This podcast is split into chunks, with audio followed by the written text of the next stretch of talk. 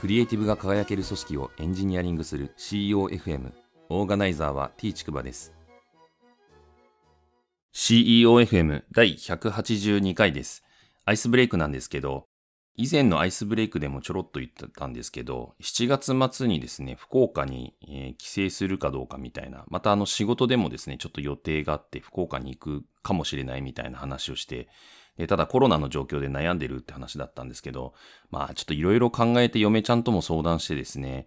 行くのをまあ取りやめました。ちょっと私の中ではですね、コロナに対してリスクを取りづらいなっていうふうにちょっと思っていて、まあ、ましてやちょっと福岡の両親にもですね、え現状だと胸張って会いづらいなっていうのもあったので、もうちょっとですね、オンラインでやれることを模索する方向に倒していこうかなっていうふうに思っています。本日の配信テーマなんですけど、強制的でない緩やかなつながりの先にあるものという話をしたいと思います。これまでですね、なんか求められるつながりってなんか結構強すぎたんじゃないかなっていうふうに最近感じることが多いんですよね。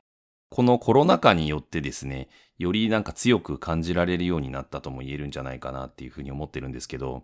いくつかまあちょっと事例を考えてみるんですけど、まあ一つはですね、組織の理論みたいなものがあるかなと思っていて、まあよく私の体験で言うとですね、昔はなんか裸の付き合いじゃないですけど、えプライベートなことでもですね、お互いさらけ出して、えー、なんて言うんですかね、こう、剥き出しの自分同士でぶつかり合って、オープンマインドでいかなきゃいけないんだみたいなあ感じのですね、ちょっと強制力みたいなものがある、暑苦しい感じの組織に属していることがあ比較的長かったんで、まあそういうノリっていうのはですね、えー、まあ心地いい部分もあるんですけど、ちょっと本当暑苦しいというかですね、えー、ちょっとそんなに近寄らないでよみたいなあ、そういう感覚もちょっとわかるというかですね、あるんじゃないかなっていうふうに思います。えー、二つ目なんですけど、お金による強制力みたいなものもですね、えー、このなんかつながりがこう強制的に、えー、強化されるみたいな方向に行きやすいなっていうふうに感じています。具体的な例で言うとですね、えいくら払うからペケペケしてくれみたいな要求って、まあビジネスの中で結構あるなっていうふうに思っていて、いくら払うからみたいなところがですね、結構でかい金額とかだとやはり、えー、依頼された側も断りづらかったりすると思うんですよね。なのでそのお金によってやはり自分の意思があ多少こう揺らぐみたいなことってあると思うので、えー、これがまあ、なんて言うんですかね、意思がちゃんとあればですね、えー、お金に従属してないっていう形でいいと思うんですけど、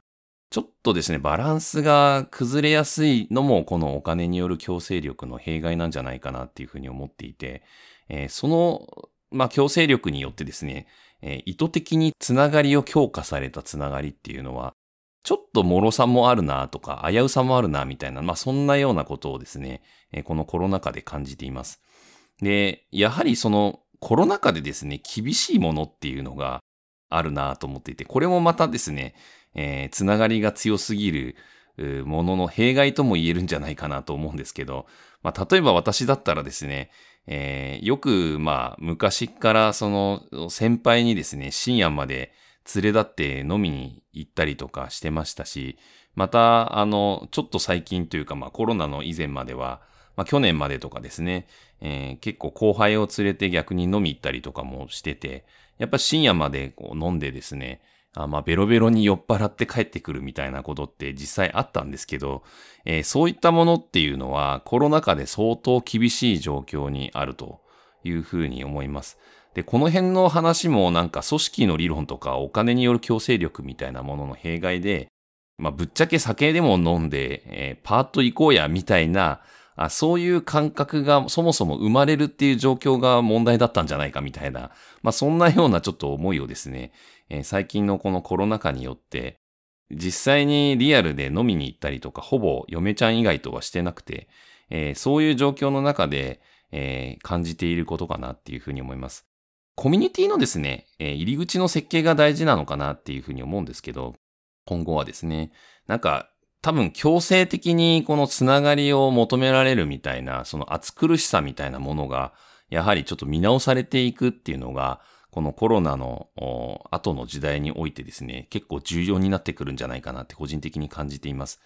えー、これまでも似たような話してきてるんですけど、まあ、まず一つはですね、えー、どんな共通点とか看板をそのコミュニティで掲げるかっていうことがやっぱり大事かなと思います。165回の配信でサードプレイスというものを紹介したんですけれども、まあ、まさにですね、このサードプレイスの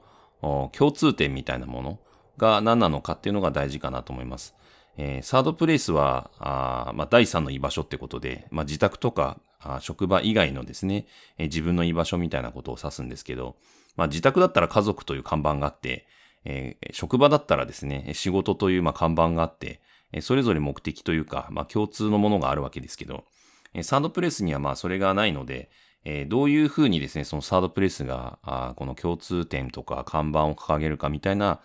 そういう設計が大事なのかなっていうふうに思います。二つ目はですね、あの、テーマの普遍性みたいな話、そこのコミュニティで取り扱うテーマなんですけど、その普遍性と特殊性みたいなものをですね、うまくコントロールしていく必要があるのかなっていうふうに思います。これはなんか人数に相関するような気もするんですけど、普遍性が高ければ、あまあ万人受けしやすいというかですね、えたくさんの人が共感しやすいと思うので、え人数は増えがちになりますし、えー、特殊な事情があるものに関してはやはりコミュニティ的にはですね、ちっちゃくなりやすいのかなと思っていて、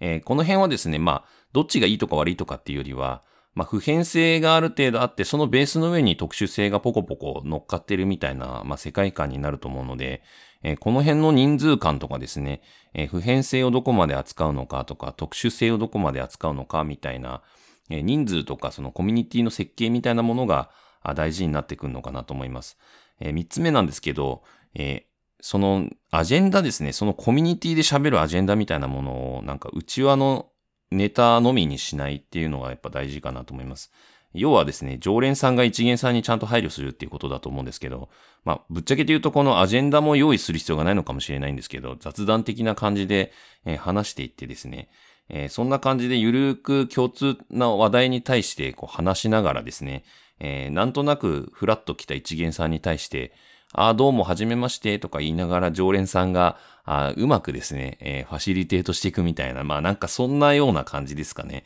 えー、そういう緩やかな、こう、コミュニティの入り口みたいな設計が必要になってくるんじゃないかなっていうふうに思っています。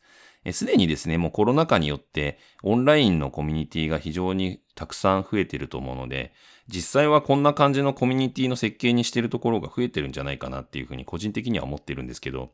で、こういうコミュニティをですね、えー、実際に運営していくとですね、どんどんある程度そのコミュニティの中で、えー、なんて共通認識が生まれたりとか、あと団結が生まれたりとかって自然としていくものだと思うんですけど、やはりこの面白いのはですね、こういうコミュニティだと、えー、どんな看板があるかっていうのをなんとなく興味があってフラッと入っていくみたいな入り口なので、えー、その個人のですね、内発的動機の重なりが大体大きいんですよね。なので、本当の意味での連帯感みたいな、あそういうものが強く現れやすい、新しいコミュニティになりやすいのかなっていうふうに思っていて、えー、まあその今日の配信テーマなんですけど、まあ緩やかなつながりなんですけど、えー、そこからですね、徐々にこう仲良くなっていって、えー、お互いの裏側も自然と、まあ強制的に知るというよりは自然と知ってってですね、えー、それで新しく連帯感が生まれていくような、で、また新しいなんか、あ価値につながるようなことをやっていったりとかする世界観になっていくんじゃないかなっていうふうに思っています。第182回の配信はこんな感じなんですけれども、えー、次回のですね、183回の、えー、配信に関しては、えー、以前もちょっとアイスブレイクで紹介したんですけど、ゲスト出演会になってますので、